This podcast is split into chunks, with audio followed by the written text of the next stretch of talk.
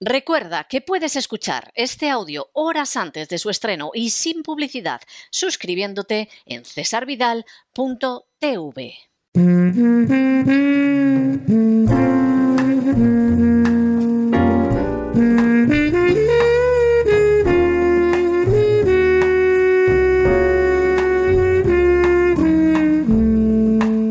La biblioteca con Sagrario Fernández Prieto.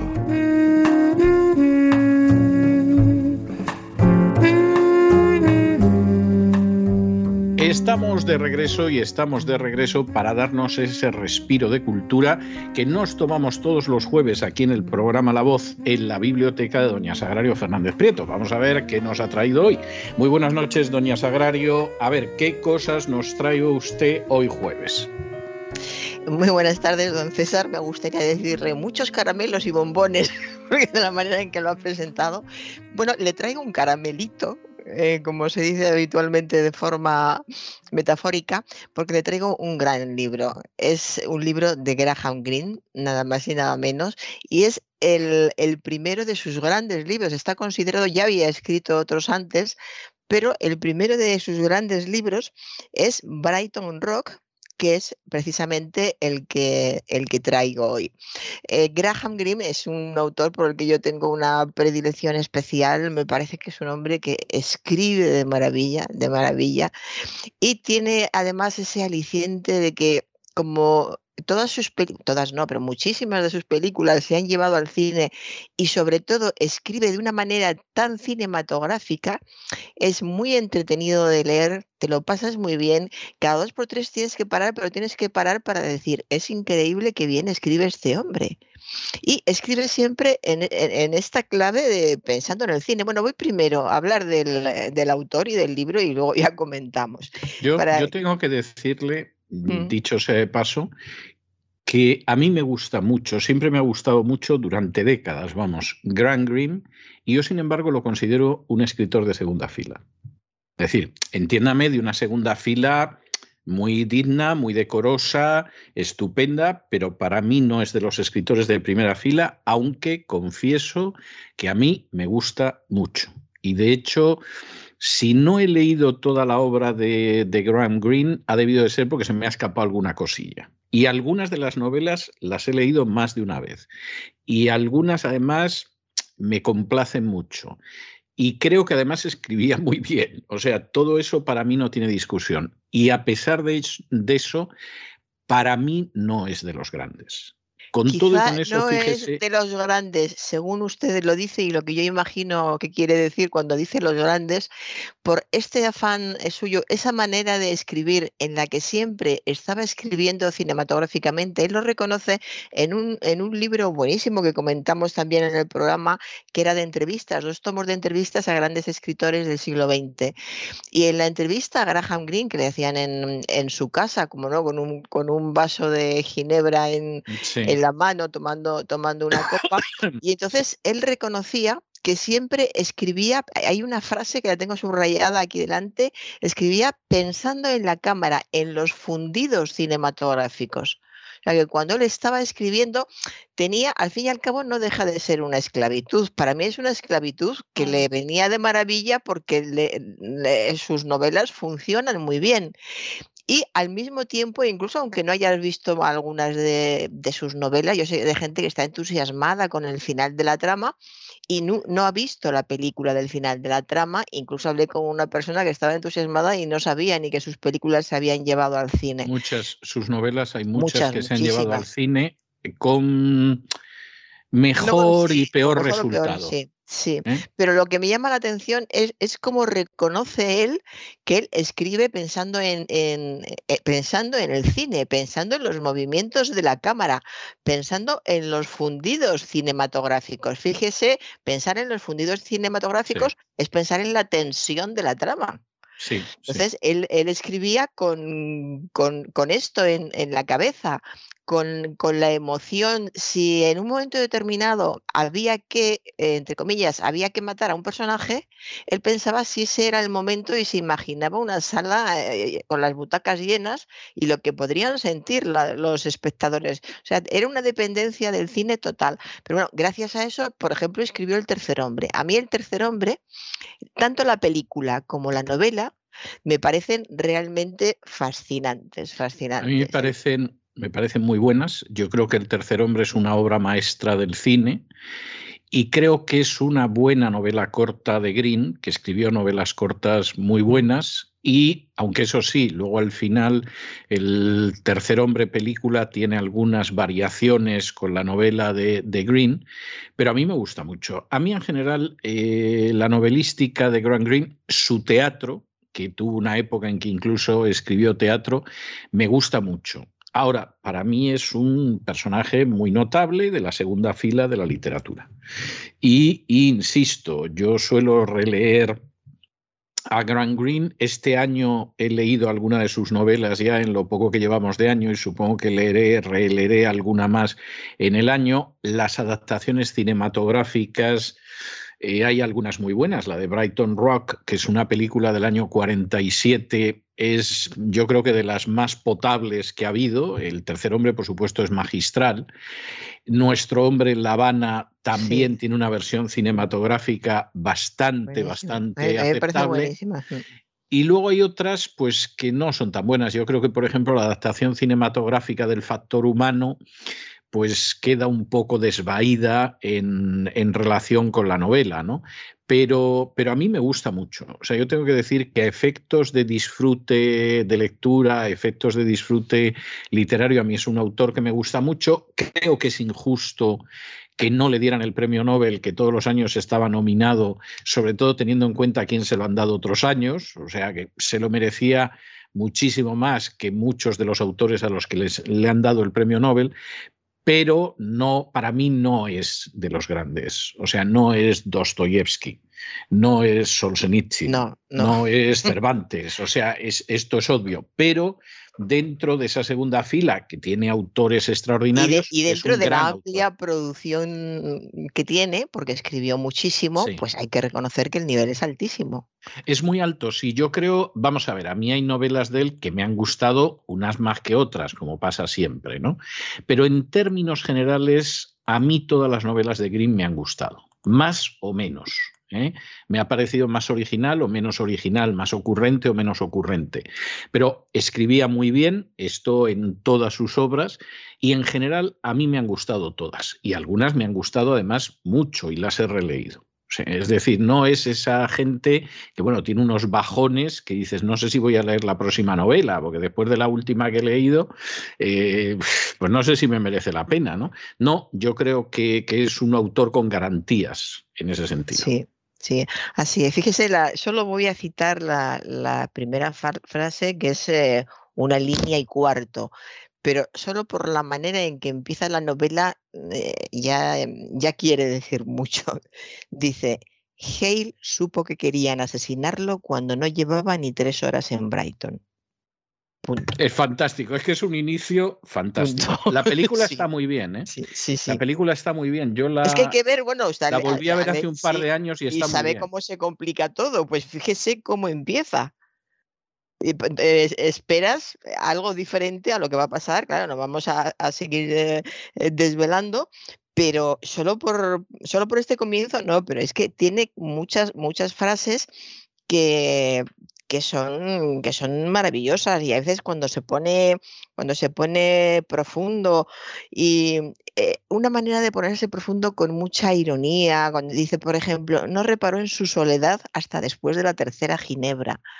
Entonces, no hay que leerlo de pasada, hay que pararte un momento y darte cuenta de lo que es un hombre bebiendo mm, trago tras trago de ginebra y que cuando llega a la tercera se da cuenta de, lo solo que está. Y esta manera de decir las cosas con esta frivolidad que se ambienta muy bien con el mundo en el que se está moviendo en la novela, que es el mundo de, de, Lampa, de los ladrones, de los criminales, de la policía. Entonces sabe muy bien en qué mundo está y según ese, ese mundo él eh, escribe y se nota también ese dominio del lenguaje cuando pasa de hablar con, con, un delincuente, hablar con la policía, hablar con una pobre chica que quiere algo más en la vida y que quiere que la, que la tomen en serio y hacer algo que merezca la pena, y cambia el tono, cambia el tono por, por completo.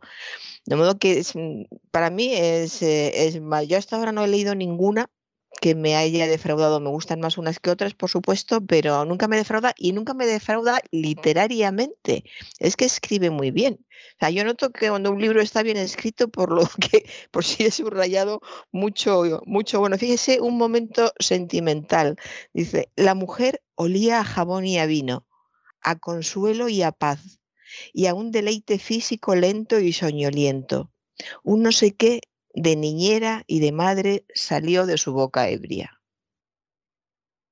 Es que escribe muy, muy bien, muy bien. Bueno, pues vamos a resumir el, libro. Eh, la acción sucede en, Brighton en 1935 y eh, hay un personaje que se llama Charles Hale que está trabajando mm, para su periódico, es un periodista, y está investigando la muerte de un gángster que se llama Kate. Entonces, eh, mientras está investigando, se da cuenta en, eh, este muelle tan famoso de, Brighton que hemos visto tanto en, las películas, es hay un balneario, es un lugar de vacaciones, el lugar ya de por sí es muy cinematográfico también. Y entonces se da cuenta de que mm, están detrás de él para para, asesinarle y tiene eh, que, escabullirse y empieza a trabar relación con una chica que se llama Aida, es una mm, chica buena, sencilla, de mediana edad, que le coge cariño enseguida al periodista y sin embargo, pues eh, desaparece de muy mala manera, vamos, eh, es asesinada por el gángster Pinky Brown, que es cuando aparece el protagonista. El gran protagonista de esta obra, y siempre que se oye hablar de Brighton Rock, rock igual que en otras hay que, hay que recordar otros nombres, eh, Brighton Rock es Pinky Brown. Pinky Brown es un, es un delincuente, es un asesino y es ese tipo de personajes que, a él le gustan como personaje y que le dan mucho juego para su ideología, para sus temas fundamentales, para su idea del perdón, de la redención, del fracaso, de, la pobreza. De, la redención que deja abierta una puerta a la esperanza. Eh, para eso, lo que yo no sé es si primero busca el personaje, o sea, busca el personaje sin mal y luego le va llenando de estos atributos, o surge el personaje y después va surgiendo toda la, narración. En fin, Pinky es un, es un asesino, un asesino bastante malo, o sea, un asesino malvado, muy malvado, quiero, quiero decir. Mata por, por venganza, eh, miente, engaña, en fin, es una, una mala persona. Y eh, Hale pues, eh, se organiza como puede para eh, llegar, a, llegar a él, sacarle información, saber dónde estaba, qué, estaba haciendo. Es un periodista que quiere ser el primero en dar la gran noticia. Ese es el, papel inicial de, este protagonista. Y entonces aparece una, una joven que utiliza, utiliza para, para despistar a, a, este, a este gángster, una joven em, con la que consigue dar o sea, consigue dotar a la joven de una ternura, de una ingenuidad, mientras em, e, este Pinky, pues bueno, es eh, uno de los personajes más desagradables y más eh, detestables de, de, toda la obra de, Graham Greene. Es muy desagradable. Mucho, mucho. sí, de hecho, no vamos a contar el final, pero el final da mm. mucho gusto, ¿verdad? Eh, no, no hubiera, pasa Bueno. Eh, hubiera dado más gusto de otra manera, pero bueno. Aunque, aunque la verdad es que en la, en la versión de en la versión cinematográfica eh, de alguna manera intentan redimirlo. Yo no sé si porque lo encarnaba Richard Attenborough y entonces, bueno, pues que ya empezaba en aquel entonces a ser un personaje relevante en el cine británico, Pero la verdad es que es un personaje, yo diría que mucho más desagradable en la novela que en la película, sí. Sí, en la novela mucho. De hecho, se casa con esta pobrecita chica infeliz porque estando casada casado con ella no podrá ser testigo, porque las esposas no pueden testificar contra los esposos. De modo que se casa con ella por, por este motivo y naturalmente la hace muy, muy, muy infeliz, eh, lo, lo, pasa francamente, francamente mal. Eh, toda esta pandilla que está alrededor del detestable Pinky, están siempre también alrededor de, ellos. Hay muchísimas eh, subtramas, personajes que aparecen, desaparecen, pero bueno, siempre con los principales en, la mente, con este gran personaje, porque los personajes malvados son grandes personajes. Es difícil lograr un sobre personaje. Todo, sobre todo si lo sabes contar. Es que evidentemente un personaje malvado que sea verdaderamente malvado es mucho más eh, literario que otro tipo de personajes. No, yo no tengo ninguna duda. Lo que pasa es que también hay que hacerlo bien, ¿eh? porque claro, puede acabar apareciendo una caricatura ridícula, que es lo que pasa con, muchos de los malvados, pero un malvado bien hecho, hombre, un Ricardo III, un Macbeth, un. Raskolnikov, si me pone usted, vamos, eso tiene mucho empaque. Sí, así es.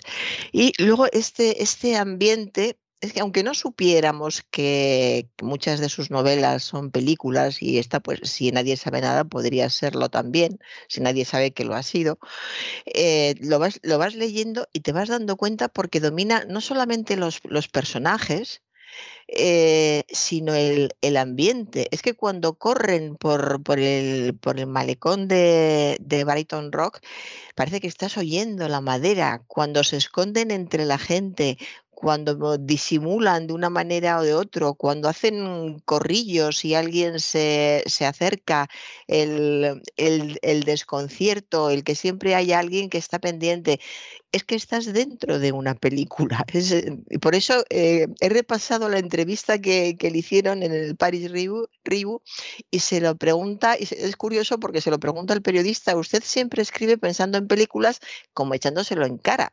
Eh, va a entrevistar a un novelista, es como decir, eh, si usted escribe novelas, ¿por qué las escribe como, como si fueran películas? Y es cuando dice que sí, que él escribe siempre buscando fundidos, buscando ese efecto, que luego no le importa demasiado si hacen la película o no, porque ya han hecho suficientes películas, le está entrevistando cuando ya ha triunfado hace mucho tiempo y dinero no le hace falta en, en absoluto pero ha encontrado ya esa manera de escribir que además le sirve muy bien para algo que él hace divinamente, que son los diálogos.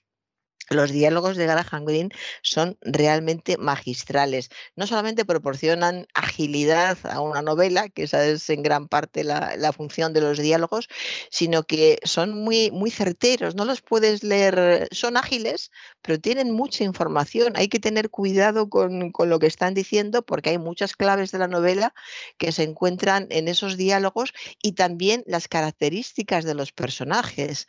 La chica ingenua que está deseando que la quieran, eh, no habla como, como otra chica que ha salido antes y que es una chica que ha salido a ver si encuentra alguien con quien divertirse. Y hablan, son amigas, y, pero hablan de una manera muy diferente. Hay una ternura y una necesidad de cariño de darlo y de recibirlo en una, que en la otra se transforma en una necesidad de ganar dinero esa noche. Entonces, la forma de expresarse de estas dos chicas que proceden del mismo ambiente es muy diferente y dibuja el personaje también con esa manera de, hablar. Por supuesto, el lenguaje nos dibuja a todos, pero él lo consigue de, de una manera magistral.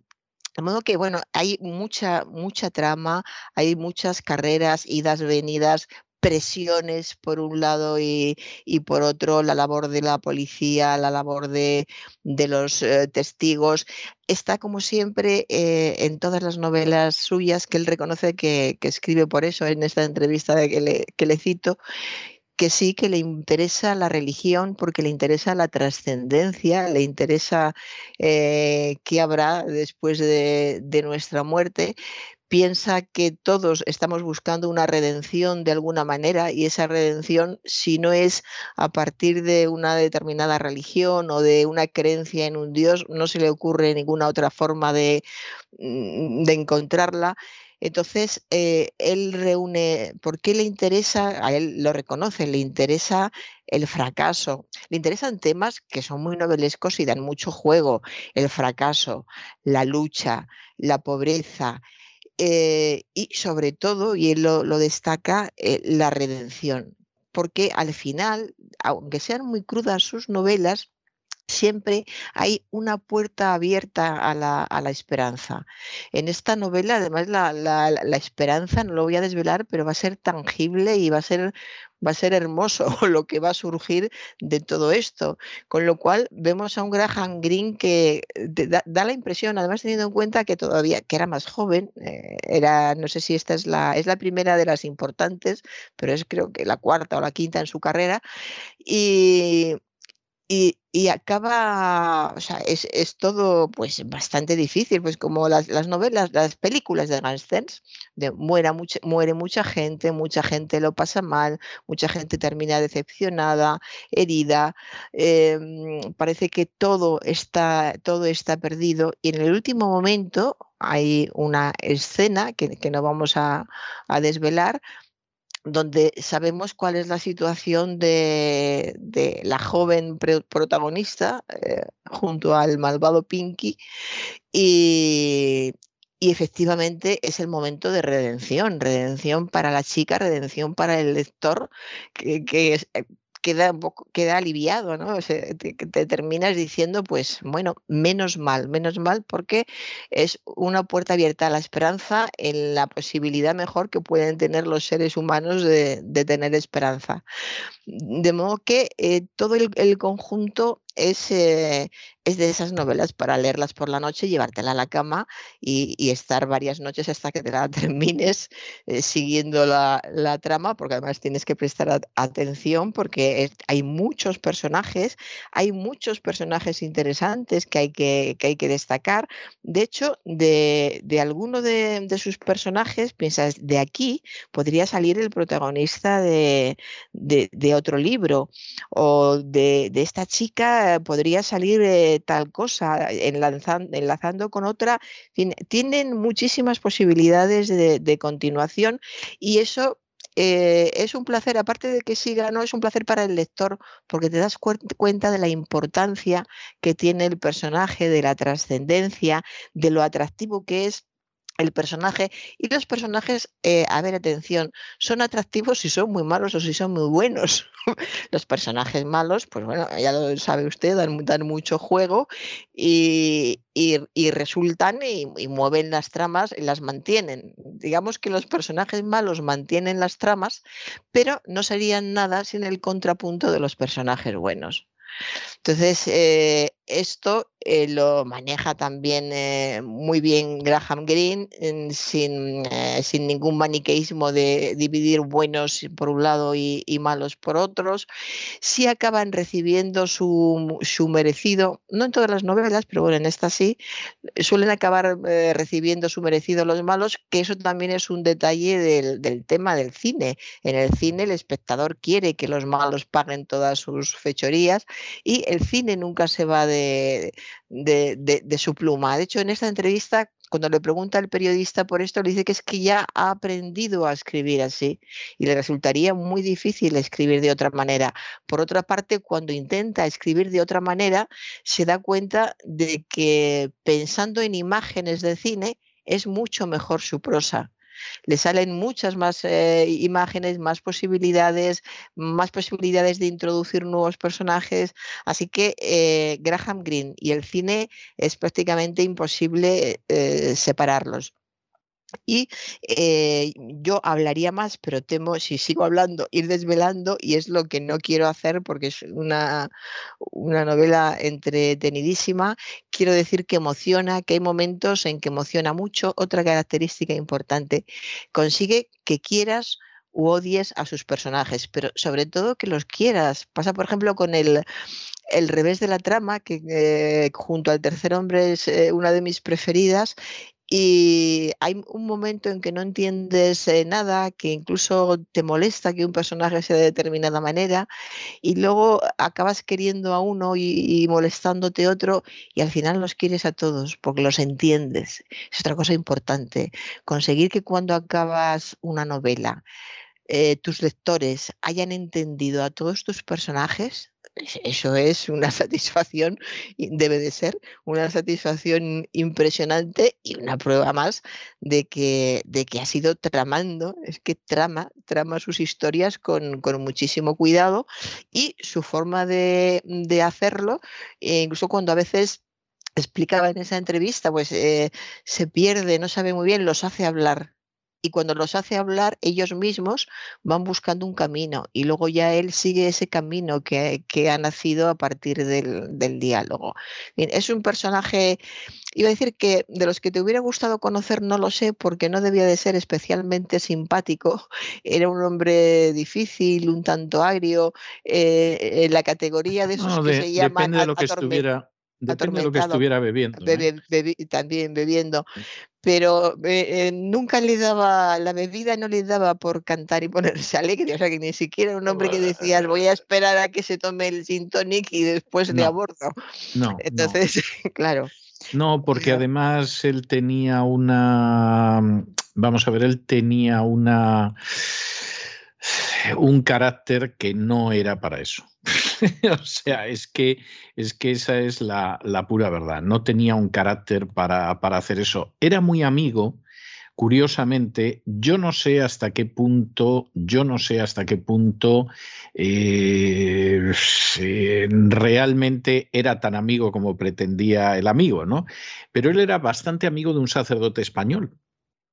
Y generalmente, eh, sacerdote español que no consiguió reconducirlo hacia la Iglesia Católica, eh, Grant Green tuvo un episodio de conversión al catolicismo juvenil, del que surgieron pues algunas de sus mejores novelas, como es El poder y la gloria, que es una novela de la guerra de los cristeros en México, las obras de teatro, que a mí me parecen muy buenas obras de teatro, lo que pasa que son de esa época, ahora sonarían muy anacrónicas, pero fue derivando hacia un agnosticismo desengañado mm, desde muy pronto y al final de su vida muchísimo. Y entonces tenía mucha amistad con un sacerdote español que incluso escribió un libro sobre él. Yo no sé si tanta como pretendía el clérigo, o el clérigo pretendía adornarse con las plumas ajenas de, Green, pero parece ser que de las pocas cosas que le interesaban a Grant Green eh, estaba el alcohol. Sí que bebía, en fin, de una manera como esos ingleses que están borrachos todo el día, pero con, cierta, con cierto decoro, es decir, no insultan, no se ponen a cantar eh, cualquier cosa, sino que ahí están trasegando, trasegando, mientras tú piensas cómo le puede aguantar el hígado la cantidad de alcohol que se ha metido al cuerpo. pero es que precisamente se puede hablar con ellos y mantienen el hilo cuando están en ese estado. En cuanto falla una copa es cuando fallan ellos. Sí, se les enturbia el entendimiento, sí. Efectivamente. No, es así y, se da además la, la circunstancia de que vamos a ver, es un personaje que se fue desengañando cada vez más porque iba viendo cada vez más horror. Es decir, yo creo que, vamos a ver, una de, sus novelas preferidas para mí, que es El americano tranquilo, a mí me parece una novela, no solo que es una gran novela, de la que por cierto se han hecho dos extraordinarias películas. La última, protagonizada por Michael Caine, a mí me pareció verdaderamente impresionante. No sé las veces que la he vuelto a ver. Pero en El americano tranquilo, él habla de cómo Estados Unidos se va a involucrar en Vietnam cuando en Indochina, que era como entonces se conocía, todavía estaban los franceses. Y entonces lo que él narra en El americano tranquilo, pues es una visión, pero, pero vamos, absolutamente premonitoria de lo que va a suceder, porque cuando él escribe la novela, Estados Unidos teóricamente todavía no se ha implicado en Indochina. Y la descripción que hay, no solo de la trama humana, que siempre suele haber una trama humana muy interesante en las novelas de Green, sino además toda la cuestión de cómo se interviene en determinados países, cómo se justifica lo injustificable, etcétera, es absolutamente extraordinaria. Pero claro, escribir una novela así, 20 años después, en los años 70, en los años 80, bueno, podía ser relativamente fácil. Lo tremendo es cuando la escribe él, que la escribe debió de ser sobre los años 50. Y era un personaje cada vez más desengañado. Y luego anduvo cerca de algún personaje político controvertido, si se quiere, pero que en un momento determinado desapareció porque lo mataron, porque esa es la realidad, es de esos accidentes providenciales que ya sabes que hay una mano mediando para que se produzca el accidente, y eso le fue dando un escepticismo cada vez mayor. Y eso se nota en las novelas. Y lo salva a veces con la ironía, a veces con un humor muy británico, eh, a veces incluso con la ternura. Yo creo que, por ejemplo, Monseñor Quijote, que es una de las últimas de las novelas crepusculares de él, ¿no? y que transcurre en España, y, donde parece ser que efectivamente este clérigo español le ayudó a la hora de algunos datos de la novela, pues es una novela del desengaño, de la vejez, donde te das cuenta de que ya hay cosas que no se han arreglado y no se van a arreglar jamás, y donde se salva pues una cierta ternura, una cierta amistad e incluso un cierto gusto por el vino manchego, lo cual no deja de ser notable. ¿no? Y yo creo que ese, esa era la situación de Green. Yo no sé cómo sería en el trato personal, supongo que le molestaría que viniera gente a interrumpirle en el trabajo, etcétera, como nos pasa a muchos, pero la sensación que da es la de la persona que está de vuelta de todo y que dentro de estar de vuelta de todo, sin embargo, no es un amargado porque considera que, que, hay cosas en las que se ve el factor humano, que es un, el título de una de sus, también de las últimas novelas, que no voy a contar y mucho menos voy a relatar el final, pero que cuando la has leído eh, te das cuenta de que es, eh, con ser, a mi juicio, no ser de una de sus mejores novelas, sin embargo, él recoge mucho de esa visión. Es decir, al final lo que importa en esta vida, lo que tiene sentido en esta vida y lo que es redimible a lo largo de la vida. Sí, sí.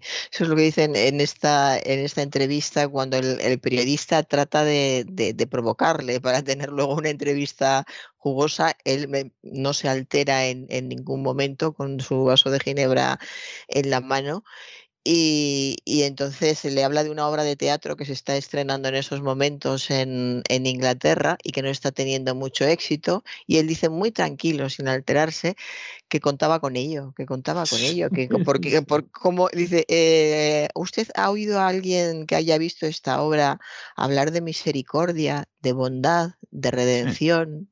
Pues yo quería hablar de eso en la obra. Claro, el otro le reconoce que, ni él mismo se había dado cuenta de que era de eso, de lo que, de lo que quería de lo que quería hablar. Y, para mí es muy claro, vamos a ver, para mí es muy claro que eh, él es un personaje que, que, se da cuenta de lo que es la naturaleza humana y no ya la del delincuente solo de Brighton Rock. ¿Eh? que esa es la que es, y evidentemente mm. es un delincuente y es un réprobo y todo lo que tú quieras decir, sino que se va dando cuenta de cómo esa naturaleza humana pues afecta a un simple funcionario, a un empleado de banco, eh, a un espía, etcétera. Y claro, eh, eh, la obra de, Green, a mi juicio, va eh, cobrando cada vez unas perspectivas mucho más elevadas. Es decir, a lo mejor no tiene el elemento confesional que tienen algunas de, de sus novelas, pero la verdad es que en términos narrativos, yo me atrevería a decir que filosóficos, él va remontando cada vez más el vuelo. Y, yo encuentro una enorme diferencia, aunque a mí me gusta Brighton Rock o me gusta El Tercer Hombre, El Tercer Hombre además me gusta mucho, la, he releído varias veces, sin embargo, eh, tiene más altura otras novelas posteriores, porque efectivamente eh, al final toca más lo que es la naturaleza humana y con ser un autor muy inglés, es más, en algunas ocasiones yo diría que hasta espesamente inglés. Eh, mm. sucede como con muchos grandes autores y es que siendo lo que son, y puede ser ruso, francés o español o inglés, sin embargo son universales, porque acaban llegando mm. a algo que es la naturaleza humana. Y a mí personalmente me gusta mucho y además yo creo que hay una época donde su narrativa va cada vez, cada vez hasta más arriba y luego pues al final ya las novelas quizá no tienen esa altura, pero tenía mucho oficio y supongo que tenía que pagar el alcohol también y no le quedaba más remedio que seguir escribiendo, ¿no? Con esa idea de que efectivamente cuestiones como la compasión, como el amor, como la misericordia, pues hombre, no son las que más cotizan en el gran teatro del mundo. Hmm. Así es. No, y además, efectivamente, ya tenía, tenía oficio, tenía la imagen de sí mismo de un hombre que tiene que hacer algo. No es la imagen eh, habitual quizá por estos lares de que tienes una edad determinada y ya lo suyo es que te retires y mires por la ventana o des paseos, eh, por donde sea pero no, pues él quería seguir teniendo la misma vida, vivir en su apartamento, que estaba situado en muy buena zona de, Londres, tener la bebida asegurada y seguir escribiendo porque no sabía, él lo dice, no sé vivir sin escribir. Entonces siempre tenía que, tenía que estar escribiendo y no podía dejar de ser el mismo y cuando escribía pues era, era imposible que no salieran esos valores que, él tenía. Y como ya eh, estaba en la recta final y había tenido éxito y lo fundamental lo tenía asegurado, podía eh, transmitir esos, esos valores en sus novelas y si luego a alguien no le gustaban, pues ya tampoco le podía importar mucho. ¿Qué más le daba si no se enteraban? Le importaba poco. Y es un, incluso como él como personaje, no, seguramente no me hubiera gustado tratarle, porque no debía de ser muy simpático y no me gusta la gente antipática, y seguramente tratarle era, era difícil, pero quizás saludarle de vez en cuando en el vecindario e intercambiar cuatro o cinco frases si, si hubiera sido interesante. Y es, es, muy interesante y su obra desde luego es eh, impresionante. A mí me, me gusta mucho también y le digo, me gusta mucho porque literariamente es una cuestión ya filológica, es que escribe muy bien. Te fijas en la, puntuación, en, las frases que dice, en cómo alterna determinadas cosas en los diálogos. Es que es, una maravilla como, como escribe, una maravilla. Es así. Bueno, ¿y qué tenemos? No sé si para niños o para jóvenes. Pues para niños, pues em, infantil, eh, don César, tenemos un, libro que va a gustar mucho a los más pequeños eh, de la casa, porque es un desplegable. Se titula, eh, se titula La Nota y es muy, es muy entretenido porque es uno de esos libros que eh, vas, van extendiéndose, van extendiéndose y vas viendo cómo hay una historia que va sucediendo cada vez que despliegas un poco más el, libro. En este caso, el libro, no he dicho que es de Pilar Serrano Burgos y las ilustraciones de Daniel Montero Galán, pues el, el libro se va abriendo siguiendo una historia, que es un mensaje hay un mensaje, una nota, un papelito, por eso se llama la nota, hay una nota que va pasando de unos a otros y ese mensaje se va extendiendo por todo el barrio gracias a que se va extendiendo el libro. Entonces, atención padres, este es uno de, esos libros que el niño empieza a abrir en su habitación y termina abierto en el otro extremo del salón, por poner un ejemplo. Hay que hacerse eh, a la idea.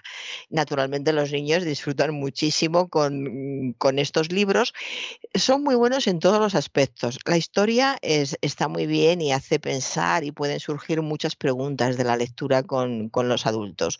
Es muy entretenido extenderlo juntos, recogerlo juntos, eh, todas estas eh, labores hechas a la vez con, los adultos son muy interesantes para la psicología infantil. Eh, es emocionante porque van surgiendo, según se despliegan eh, dos nuevas páginas o una nueva página, pues va cambiando la, la historia. Entonces tiene muchísimas posibilidades de lectura todas las garantías del mundo de que a los niños les va a gustar, porque a los niños este tipo de libros desplegables, no solamente que los que tienen ventanitas o se despliegan dos páginas, ¿no? ya hace poco hablamos de, uno que se desplegaba entero y me dijo alguien con niños que les había encantado. Y sí, es que eh, les encantan estos libros porque tienen mucho de juego. Y en definitiva los niños lo que quieren es jugar y además jugar con adultos cerca. No puedes dejarles muy solos con estos libros, por lo menos las primeras veces, porque necesitan espacio para desplegar y un adulto que se lo vaya facilitando. Y eso también les gusta mucho a los niños. Si ven a un padre interesado en el libro que ellos van a leer, les va a gustar todavía más. De modo que es eh, una historia basada en un, en un, barrio, van recorriendo un barrio que también se va identificando o se puede identificar con el barrio que conozca el niño. Esa historia se extiende por todo el barrio gracias a, a este mensaje y surge una historia muy, mm, muy divertida y además emocionante y con muchísimas posibilidades para, para la creatividad del niño. Así que les va, les va a gustar la nota de Pilar Serrano Burgos en Editorial Calandraca. Pues estupendo, doña Sagrario. Bueno, y yo, claro, es que me lo ha puesto usted muy fácil, no podía ser de otra manera. Yo le voy a dejar hoy el tema principal de la película Brighton Rock del año 1947 que, era fácil. En el caso de, de Grand Green, pues hombre, hay veces que no, pero en muchos casos hay una película, se busca la banda sonora y está chupado, que decíamos cuando yo era niño en el colegio. De modo que se lo dejo y hasta la semana que viene, Dios mediante, que pase usted buen fin de semana. Igualmente, don César, buenas tardes. Y con estos compases de esa gran película basada en la novela de Grant Green, Brighton Rock, hemos llegado al final de nuestra singladura de hoy del programa La Voz. Esperamos que se hayan entretenido, que lo hayan pasado bien, que han aprendido una o dos cosillas de utilidad y los emplazamos para mañana, Dios mediante, en el mismo lugar y a la misma hora. Y como siempre, nos despedimos con una despedida sureña. God bless you. Que Dios los bendiga. El programa La Voz es una producción de Artorias Incorporated y al amparo del derecho a la libertad de expresión no se hace responsable de las opiniones vertidas en el curso del mismo.